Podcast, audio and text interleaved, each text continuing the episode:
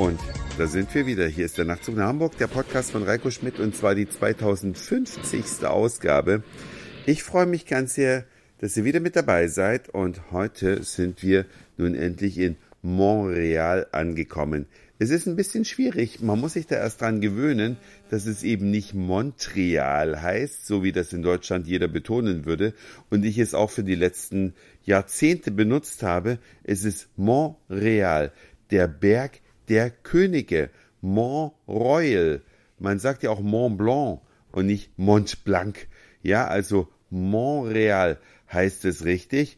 Und das ist eine Stadt nach Toronto, unsere vorletzte Etappe auf unserem Roadtrip.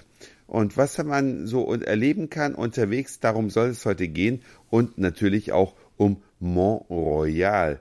Denn diese Stadt, die hat eine sehr junge Geschichte. Wir haben heute eine Tour gemacht mit einem Tourguide und von den ersten Siedlern hier in der Gegend ist er erst die zwölfte Generation. Also wirklich relativ jung im Vergleich zu Europa. Die meisten Sachen sind knapp oder die ältesten Dinge sind knapp über 300 Jahre alt. Und die Stadtführung, die wir heute genossen haben, ist wie auch die Tour, die wir in Toronto gemacht haben, wobei die dort natürlich Toronto heißen, äh, ist eine bezahlte Tour gewesen. Ihr erinnert euch vielleicht, dass ich schon in der Vergangenheit öfter mal eine Free Tour gemacht habe.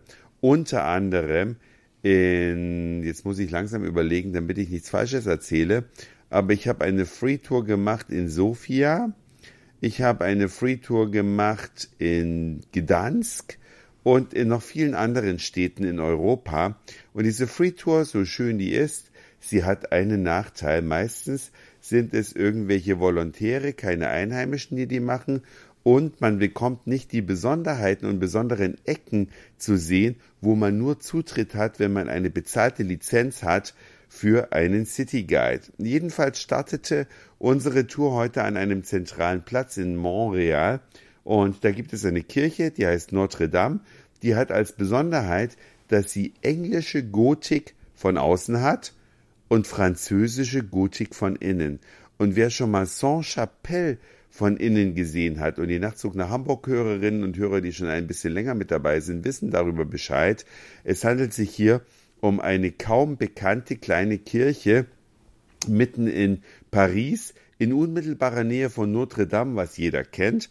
Aber da sich die Kirche in dem Innenhof des Justizministeriums befindet, kennen es ganz viele nicht. Aber wenn man es dort nicht gesehen hat, kann man es hier in Montreal einmal anschauen. Es ist einfach ein unfassbar schönes Gebäude mit Glas, mit bemaltem Glas im Inneren, also französische Gotik und da kann man sich's gut gehen lassen. Ansonsten gibt's hier viele Banken, die sehr repräsentative Gebäude haben, zum Teil nicht mehr als Bank benutzt werden, weil im 21. Jahrhundert, und das wisst ihr alle, kommt es nicht mehr darauf hin, dass die Bank darauf an, dass eine Bank in einem Tempel äh, hausiert und dass man da reingeht in die Schalterhalle und sich von dem Pomp da beeindrucken lässt, sondern da geht es einfach um den besten Online-Auftritt und die beste Usability über die App. Aber in der ehemaligen Bank von Kanada oder in der Zentrale der Bank von Kanada gibt es ein sehr schönes Café, was an allen Tagen geöffnet hat. Da kann man auf jeden Fall mal reingehen und sich das anschauen. Ansonsten schaut man sich die Tour an.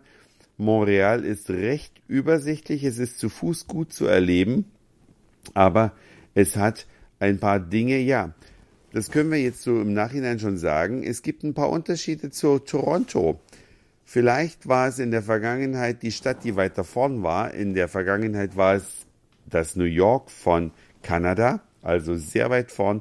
Modernste Architektur, städtisches Leben, urbanes Leben bis zum Anschlag. Aber so langsam verliert es diese Rolle und es geht weiter westlich Richtung Vancouver. Das wird die nächste dicke Metropole in Kanada sein und das ist wohl bedingt durch die Nähe zu China da wo eben auch die Handelswege der Zukunft hinzeigen werden. Auf jeden Fall am Abend waren wir hier unterwegs in The Village. Es handelt sich hier um, ja, man kann sagen, das größte Schwulenviertel, was wir hier irgendwo mal gesehen haben. Es ist eine riesige Straße.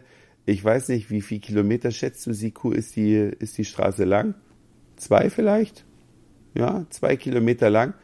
Für den Verkehr gesperrt, voller Bars, Diskotheken, Restaurants, überall gute Laune, tolle Leute. Wir haben Fotos gemacht mit, äh, ja, man nennt sie, glaube ich, im Volksmund Transen. Ich weiß gar nicht, ob das der politisch korrekte Ausdruck ist für diese verkleideten Herren, die im Damenoutfit daherkommen und immer einen lockeren Spruch auf den Lippen haben. Auf jeden Fall waren wir auf dieser Straße essen und was trinken, haben uns köstlich amüsiert und freuen uns auf unsere nächste Etappe morgen, wenn wir nach Quebec fahren, bevor wir dann nach Europa zurückdüsen. Das war's für heute. Dankeschön fürs Zuhören, für den Speicherplatz auf euren Geräten. Ich sag Moin, Mahlzeit oder guten Abend, je nachdem, wann ihr uns hier gerade gehört habt oder mich heute mal nur. Siku hatte nämlich keine Lust. Und dann hören wir uns vielleicht schon morgen wieder. Euer Reiko.